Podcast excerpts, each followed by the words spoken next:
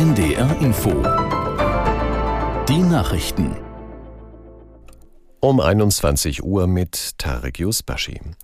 Der israelische Ministerpräsident Netanyahu hat die Forderungen der Hamas für Verhandlungen über einen Waffenstillstand und die Freigabe von Geiseln abgelehnt. Die Familien der Geiseln reagierten mit großer Enttäuschung. Aus Tel Aviv Christian Wagner. Einen Plan von vier Monaten hatte die Hamas skizziert. Zunächst könnten Frauen, ältere und verletzte Geiseln freigelassen werden, parallel zu weiteren Verhandlungen dann männliche Geiseln und schließlich auch die Toten übergeben werden. Außerdem verlangte die Hamas, dass 1500 palästinensische Gefangene aus israelischer Haft freigelassen werden. Netanyahu betonte vor den Kameras, die Armee sei, so wörtlich, auf dem Weg zu einem vollständigen Sieg. Zur Frage einer Waffenruhe dagegen kein Wort von ihm. Das EU-Parlament hat sich dafür ausgesprochen, die Vorschriften für den Einsatz neuer Gentechnik in der Landwirtschaft zu lockern.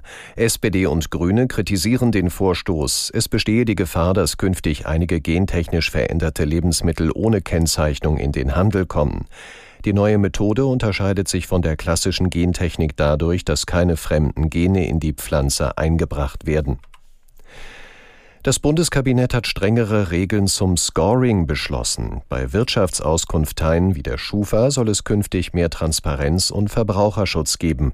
Aus Berlin Dietrich Karl Meurer. Wenn Auskunfteien wie die Schufa aus persönlichen Daten errechnen, ob eine Kundin oder ein Kunde zahlungsfähig ist und somit zum Beispiel für einen Handyvertrag oder Kredit in Frage kommt oder nicht, dann sollen künftig bestimmte Angaben tabu sein.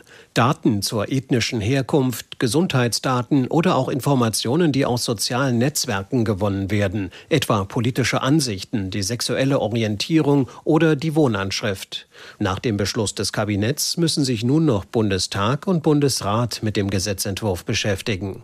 Ein Warnstreik des Bodenpersonals der Lufthansa hat zu zahlreichen Flugausfällen geführt. Die Gewerkschaft Verdi hat dazu aufgerufen. Der Streik soll noch bis morgen 7 Uhr dauern. Auch danach ist noch mit Ausfällen zu rechnen.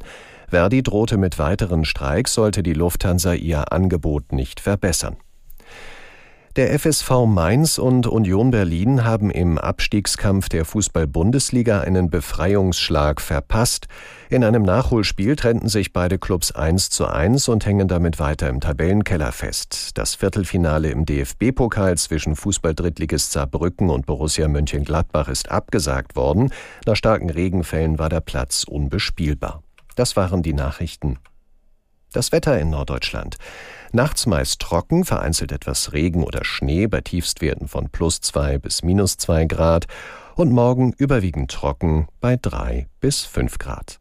Es ist 21.03 Uhr.